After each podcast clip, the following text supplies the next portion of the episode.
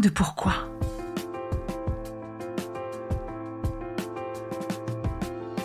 Écoutez bien. Ici, les spécialistes de la résilience, les survivants du cancer, vous raconter leur traversée, leurs chocs, leurs peurs, leurs espoirs et leurs choix face à cette maladie qui les transformera à tout jamais.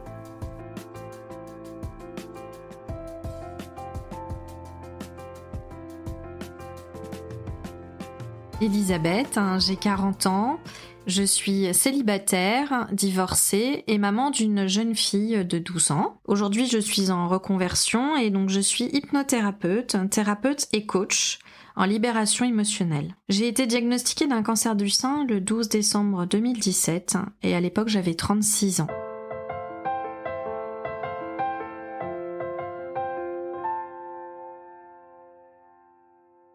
Bonjour Elisabeth. Bonjour. Merci de t'être déplacée jusqu'à chez moi. Merci Magali pour cet accueil. On est face à face et franchement c'est quand même plus sympa. Ah, je suis d'accord.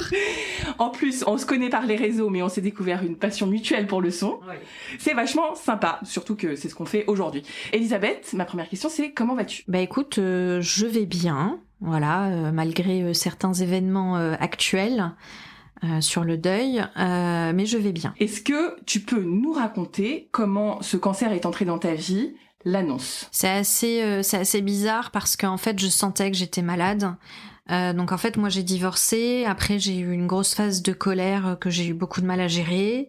Donc je perdais mes cheveux, je saignais beaucoup des gencives, j'avais des infections à répétition, j'avais très mal au sein et les médecins euh, me disaient oh c'est la fatigue, c'est votre divorce qui vous impacte beaucoup. Et en fait, j'ai eu la chance de découvrir euh, cette petite boule lors euh, de mon bain. C'était euh, les vacances d'octobre. Je suis sortie de ma douche, j'ai fait c'est quoi cette horreur? Et tout de suite j'ai pensé à un cancer. C'est-à-dire que tu t'es tout Direct. inquiétée. Ouais, j'ai tapé boule au sein et là j'ai vu scénologie. j'ai direct pris un rendez-vous à l'hôpital en sachant que j'avais vu mon gynéco au mois de septembre, donc euh, genre deux mois et demi avant, en lui disant j'ai mal au sein, il me dit oh vous inquiétez pas, c'est hormonal. Et en fait j'avais vu une émission sur Arte euh, sur euh, le passeport génétique. Il y avait des cancers du sein dans la famille et ça m'avait été refusé. Et j'avais demandé des mammographies, ça m'avait été refusé aussi. Sauf que quand j'ai demandé mon dossier médical à mon gynéco, il avait indiqué qu'il m'avait prescrit une mammographie pour se protéger. Donc j'avais euh, énormément de colère et là en fait euh, il se passe plein de choses parce qu'en fait le gynécologue euh, pense en fait que c'est un adénofibrome. On fait plusieurs ponctions et en fait le temps bah, du coup d'avoir les résultats, en plus ça me fait un mal de chien. Et puis après, euh, du coup, il me dit bon, il y a rien, euh, bah, ça serait peut-être bien euh, d'aller faire une biopsie après le résultat de l'adénofibrome. Donc il se passe encore trois semaines. Donc tout ça, ça recule, ça recule, ça recule, ça recule. Ponction n'est pas égale à biopsie. Non, une ponction, en fait, il te prend avec une seringue pour voir en fait s'il y a du liquide. Mais en fait, il n'y avait pas de liquide. Oui, puisque c'est de la chair en fait. Voilà, c'était une boule de chair et en fait elle me faisait un peu mal cette boule et il m'avait dit non, normalement quand c'est un cancer ça vous fait pas mal. Idée reçue, entre parenthèses. Voilà. Et puis autre chose, j'ai allaité mon ma fille jusqu'à ses sept mois et demi. Donc pour moi, j'avais pas de soucis. Et puis en fait, euh, bah, quand on a reçu les résultats, euh, bah, c'était un cancer. J'ai passé une euh, mammographie et je me souviens, euh, c'était euh, la médecin radiographe qui me dit comme ça, elle me dit oui, vous avez une fille? Oui, tardez pas. Je suis sortie de là, j'étais en pleurs. J'ai appelé ma mère, je dis écoute, je, je, le sens pas, je le sens pas. Et à l'époque, j'étais en couple. je lui dis je le sens pas et, il m'a dit non non t'inquiète pas etc. Et ma fille, c'était le week-end de son anniversaire. Après, je suis passée à la biopsie et j'ai eu les résultats le 12 décembre. L'attente était hyper longue parce qu'il cherchait mon dossier, le gynéco, et à un moment donné, ça a commencé à me fatiguer. Euh, je lui ai dit, écoutez, docteur, ça suffit là maintenant. Euh, vous trouvez pas mon dossier, mais vous savez les résultats, donc euh, dites-le moi. Et là, il devient tout rouge. Donc je serre la main de ma mère en sachant que si c'était mauvais, on allait me retirer le sein. Psychologiquement, j'étais un peu préparée quand même. Et donc quand le docteur me dit, écoutez, Mme Bernardo, c'est un petit cancer. Va sûrement vous retirer votre sein, c'est ce qui serait le mieux parce que vous avez deux tumeurs. Vous allez avoir une petite chimiothérapie, vous auriez sûrement de la radiothérapie, mais vous inquiétez pas, ça va aller. Il essaye d'amoindrir, petit, petit, petit, mais quand même chimio, quand même ablation, quand même. euh, Voilà, tout ça. Et là, du coup, il y a la larme qui coule. Et là, je suis en mode guerrière. Euh, en fait, euh, je me rappelle, j'avais écrit un texte de poème dans la salle d'attente sur l'annonce, enfin sur cette préparation, où j'étais hyper stressée. Et là, je tiens la, ma- la main de maman et je lui dis, tu vois, maman, je te l'avais dit. Et mon père nous attendait dans la voiture et, et je me souviens de la première larme qui a coulé sur, le, sur la joue de mon père à ce moment-là. Toi, t'as dit, je me suis mis tout de suite en mode guerrière, mais ton ressenti, c'est quoi exactement? Bah, j'avais un calepin et je lui ai dit ok d'accord. Donc là vous allez me dire exactement qu'est-ce qu'il faut que je fasse qu'il faut que j'aille voir comment ça se passe. Expliquez-moi. Et là donc du coup il m'a fait un dessin et je prenais des dots de tout ce qu'il me disait je venais de changer de boulot euh, je, venais de valider ma période d'essai c'était le 9 décembre et le 12 on m'annonce ça donc euh, moi j'étais folle quoi je connaissais pas le chômage euh, donc moi j'avais qu'une peur en fait, c'était mon taf, c'était mon mec à l'époque parce que c'est pareil, je venais de m'installer avec lui, ça faisait pas longtemps. Du coup j'étais en mode ok c'est un cancer mais est-ce que je vais m'en sortir? Enfin tu vois t'as plein de choses en fait qui se passent dans ta tête. T'actionnes le action-réaction, euh, ça j'ai toujours été comme ça. Donc euh, je suis restée très euh, focus. Ok, d'accord, je suis malade. Je savais que j'étais malade. Tu prends conscience du truc, tu dis ok, bon là on est au mois de décembre, donc là il faut aller vite, il faut agir. T'as pas eu euh, véritablement de tristesse, tu t'es mis direct combattante, quoi. Direct. C'est tes parents qui étaient plus touchés, euh, Oui. qui ont montré leur émotion, quoi. Oh oui, la tristesse, euh, elle est venue après. Cette nuit-là, du 12 décembre, euh, j'étais en mode comment je vais le dire, comment je vais le dire? Le 13 au matin, euh, je vois mon boss, enfin j'avais déjà une tête complètement défoncée. Donc j'annonce à mon boss, euh, bah voilà que j'ai un cancer. Et puis tout de suite, euh, je cale euh, les rendez-vous avec le chirurgien donc euh, de- du franco-britannique, un magicien. C'est le premier médecin qu'on va voir. Donc il y a mon père, ma mère, et là mon père se remet à pleurer. Le docteur lui dit euh, bah, que on est obligé de me retirer le sein. Parce que vous êtes du coup tous les trois à la consulte. Mes parents sont avec moi. Mon copain de l'époque, euh, le seul rendez-vous c'était avec mon chirurgien, ma mère, parce que je pense que c'était l'image du sein qui l'intéressait. Qui n'était pas le père de ta fille. C'était pas le père de ma fille. Non. D'accord. Le père de ma fille, euh, il en a rien eu à carrer non plus. T'étais pas accompagnée à ce niveau-là, quoi. Non, j'ai pas été accompagnée. Donc cette première consulte, t'es entourée par tes parents et euh, le médecin tout de suite évoque l'ablation du sein total. Ouais. Ton père est donc sous l'émotion, toi, t'en penses quoi? Moi, c'est dur. Déjà, à cette époque-là, je voulais pas de prothèse. Je voulais pas de corps étranger dans mon corps. Donc, euh, en fait, j'ai essayé de voir qu'est-ce que je pouvais avoir comme chirurgie. Et j'avais vu, du coup, que t'avais la possibilité euh, d'avoir, en fait, ta propre graisse. Donc, au franco-britannique, euh, mon chirurgien, ma mère, m'explique, en fait, tous les types de chirurgie possibles. Donc, t'as la prothèse, t'as la liposuction, et puis t'as le DIEP. Et du coup, en fait, euh, bah, moi, déjà, de base, je savais que c'était ça que je voulais. On parle de reconstruction là. C'est-à-dire qu'en fait, ils font une reconstruction semi-immédiate. Ah, t'as eu la chance d'avoir ça. T'as qui pas été à plat. Si j'étais à plat, mais en fait, ils te mettent un expandeur sous la peau et qui te font gonfler après. Pour qu'en fait, la peau, du coup, elle s'étire au fur et à mesure. Mais euh, franchement, c'était laid au départ. hein. C'est pour dire quand même que on te parlait d'avenir quand même.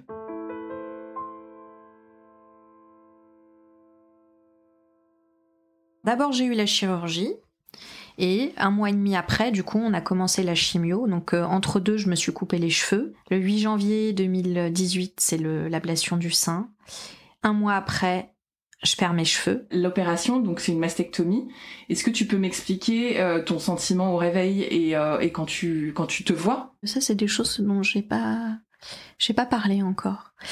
L'événement, en fait, le plus traumatique pour moi, ça a été la biopsie. T'es consciente, t'entends le, comme euh, un gars qui est en train de faire des travaux sur la voie publique. euh, je me revois sur cette table.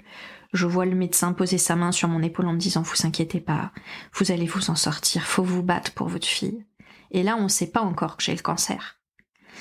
Et après, quand tu te réveilles le matin euh, et que t'as plus ton sein, alors déjà avant ça, t'as as déjà cette phase où tu rentres à l'hôpital, ensuite tu sors du bloc, tu passes toute la nuit, tu chiales, tu pleures. Alors je pleure, mais je pleure, je pleure, je pleure, je pleure. Et là j'ai des infirmières euh, qui sont super. Elles sont venues me parler, elles ont été extraordinaires. Je me souviendrai toujours de cette phrase de ma mère qui est venue le premier soir. Tu sais ma fille, de toute façon, euh, si t'es malade c'est de ta faute, hein. t'as voulu divorcer.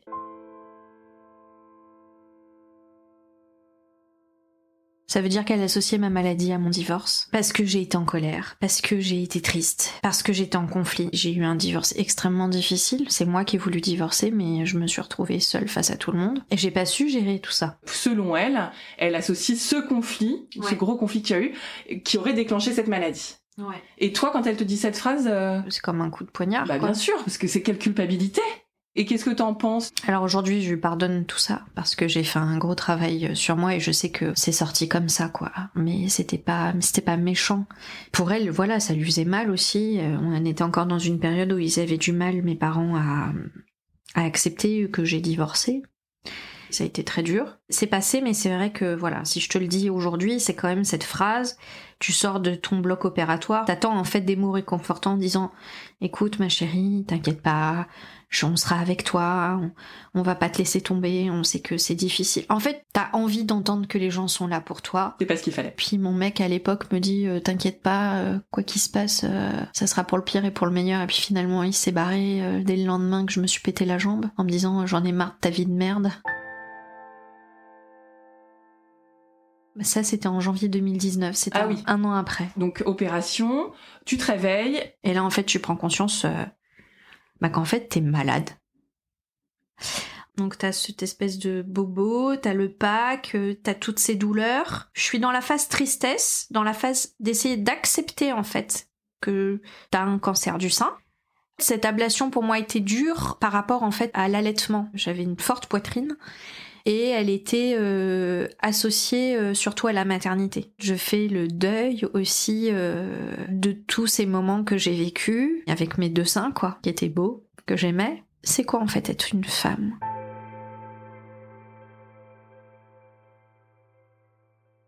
Est-ce que tu n'es qu'un bout de sein? Est-ce que tu n'es qu'u- qu'une féminité avec des cheveux? Qu'est-ce que c'est vraiment être à l'intérieur de soi une femme? Surtout après, du coup, quand t'as un cancer hormonodépendant et que du coup tu deviens ménopausée. T'as tout un cheminement d'acceptation.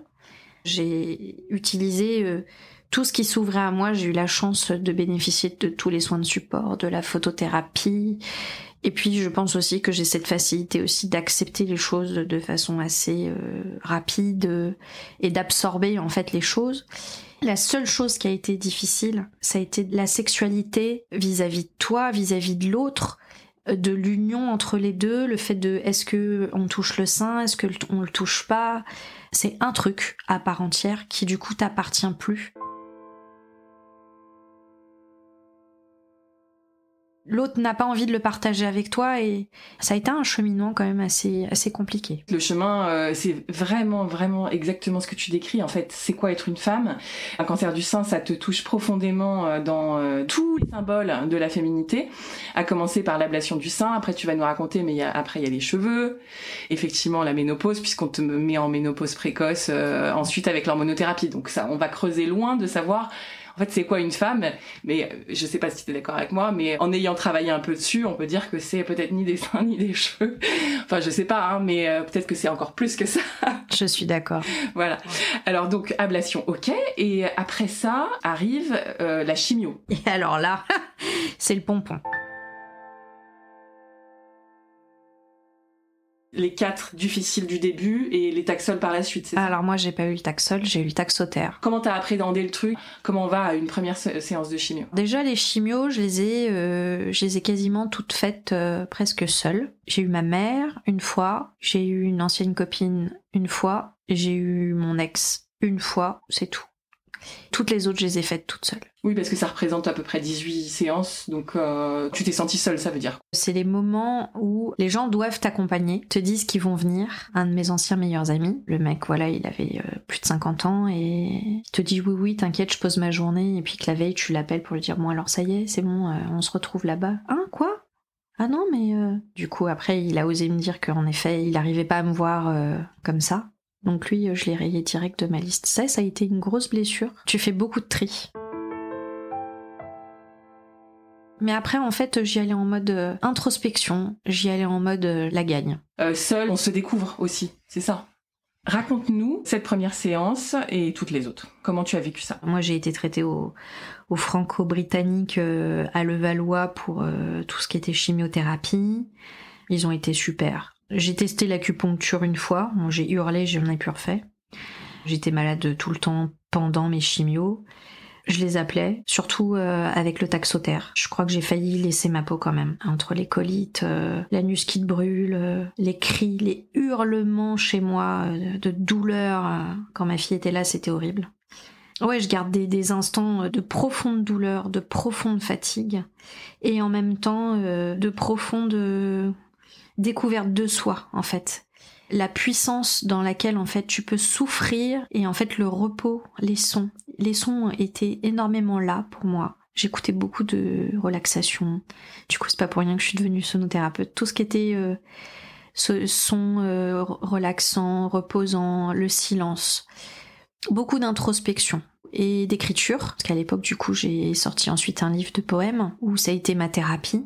Voilà, j'ai participé à beaucoup de choses euh, entre mes chimios. J'ai été très active euh, malgré la fatigue. J'ai trouvé en fait à l'intérieur de moi ma, force en fait, et je savais pas que j'étais aussi forte que ça. J'aurais voulu que tu me racontes l'épisode des cheveux. J'avais offert un week-end à Reims pour aller voir le concert de Calogero. Et le matin, tu te réveilles et là, t'as une touffe de cheveux sur l'oreiller. C'est impressionnant. J'avais déjà coupé les cheveux de façon assez courte. Et en fait, j'ai mis trois jours avant d'aller chez le coiffeur. Il y a tout un process en fait de dire euh, je vais me raser la tête quoi. Tu as préféré aller chez le coiffeur que faire dans l'intimité. Effectivement, tu te rends compte dans ces moments qui sont quand même, euh, on est quand même vachement acculé, je trouve, hein, et vachement dos au mur chacun réagit différemment. Soit euh, on va chez le coiffeur, soit euh, on le fait soi-même, soit on demande à une meilleure copine. Euh. J'avais demandé à mon copain de l'époque qui voulait pas. Il m'a dit non, tu vas chez le coiffeur, chacun son métier. En effet, je le remercie parce que déjà je suis plus avec lui et je trouve que c'est bien de l'avoir fait chez le coiffeur avec ma super coiffeuse de l'époque, euh, parce qu'entre temps j'ai déménagé, elle a été super, en fait on y allait step by step. Elle a coupé euh, de plus en plus court et puis au fur et à mesure tu vois ton visage en fait qui se découvre au fur et à mesure, donc forcément c'est beaucoup d'émotions, beaucoup de larmes. Et puis après t'as cette phase où en fait tu te trouves belle. J'ai adoré me voir les cheveux rasés. J'ai mis la perruque deux fois c'était un mariage et en fait ça me grattait tellement qu'à un moment donné j'ai balancé la perruque, j'ai fait vas-y c'est bon. J'ai mis les turbans quand il faisait froid, mais c'est pareil, je les mettais très peu. Tu veux dire que dans la majeure partie du temps, t'étais tête nue? Presque toujours tête nue. C'est fort ça, bravo. Et d'ailleurs, ma fille, euh, à l'époque, me disait, maman, euh, je suis fière de toi parce que t'as pas peur de te montrer comme ça. Les gens me regardaient, mais en fait, euh, moi, je me trouvais tellement belle avec les cheveux rasés, un peu apprêtée, avec du maquillage, des boucles d'oreilles. Quand je mettais le turban, c'est que j'étais très fatiguée et que du coup, j'avais pas envie euh, de me maquiller, euh, j'étais fatiguée. Mais en fait, c'est pas la perte des cheveux finalement qui a été le plus difficile. Ça a été la perte des sourcils et des cils. Là, t'as la perte de ton regard en fait, en sachant que bah, j'ai des grands yeux qui sont très expressifs. Je pense que je serais capable de me raser la tête. C'est quelque chose qui m'a vraiment beaucoup plu. Et ce week-end, euh, j'étais à l'aéroport, il y avait une femme, elle avait les cheveux rasés, une belle femme, une belle noire. Euh, et en fait, elle était pas malade. Et du coup, après, elle est partie fumer sa cigarette et euh, il y avait sa fille. Et je lui dis, vous savez, votre mère, elle est vraiment très belle avec les cheveux rasés. J'ai pas osé lui dire à elle directement. Elle me dit merci. Cette image de la féminité sans cheveux, quand t'es pas malade, c'est sublime à la dernière chimio. Est-ce que tu te souviens de ce jour-là? Est-ce que tu as eu envie de célébrer, de marquer la fin? Non, parce qu'après j'enchaînais avec la radiothérapie. Tu sentais pas que c'était fini? Ah non, non, non, non. Euh, alors ouais, c'était chouette. J'avais fini enfin ma chimio, mais derrière fallait réenquiller avec la radiothérapie. Le temps n'était pas à la célébration et surtout que la radiothérapie finalement ça a été encore pire que les chimios parce que là j'ai eu une œsophagite euh, brûlante et j'ai failli tout stopper. J'étais en pleurs. Je me souviens, j'ai écrit un mail, je suis allée voir mon radiothérapeute, euh, j'en pouvais plus. En fait, c'est très sournois, c'est vicieux, c'est à l'intérieur, ça te fait pas mal comme ça. Euh, mais en fait, au fur et à mesure, ça me brûlait. Après, je pouvais plus manger. J'étais maigre. J'avais perdu énormément de poids. Je pleurais parce que j'arrivais plus à manger. Je pleurais parce que j'étais fatiguée. J'avais envie de tout stopper. Et le radiothérapeute, euh, il a été super. Il m'a dit, écoutez, Mme Bernardo, il vous en reste encore quelques-unes. Tenez bon. Il m'a filé des trucs protéinés, là, liquides. J'ai vu un coupeur de feu, à distance, un magnétiseur, j'ai tout essayé. Est-ce que c'est l'effet placebo? J'en sais rien. Mais t'es allée au bout. Mais je suis allée au bout, j'ai tenu. Elisabeth, est-ce que t'as eu peur pour ta vie? Ah oui, j'ai eu très très peur. En fait, avant de l'annoncer à ma fille, donc c'était à Noël, je lui achète euh, deux, trois livres que je lui dédicace, où je lui ai écrit euh, qu'elle peut avoir confiance en elle. En fait, je lui ai un peu mes adieux, quoi.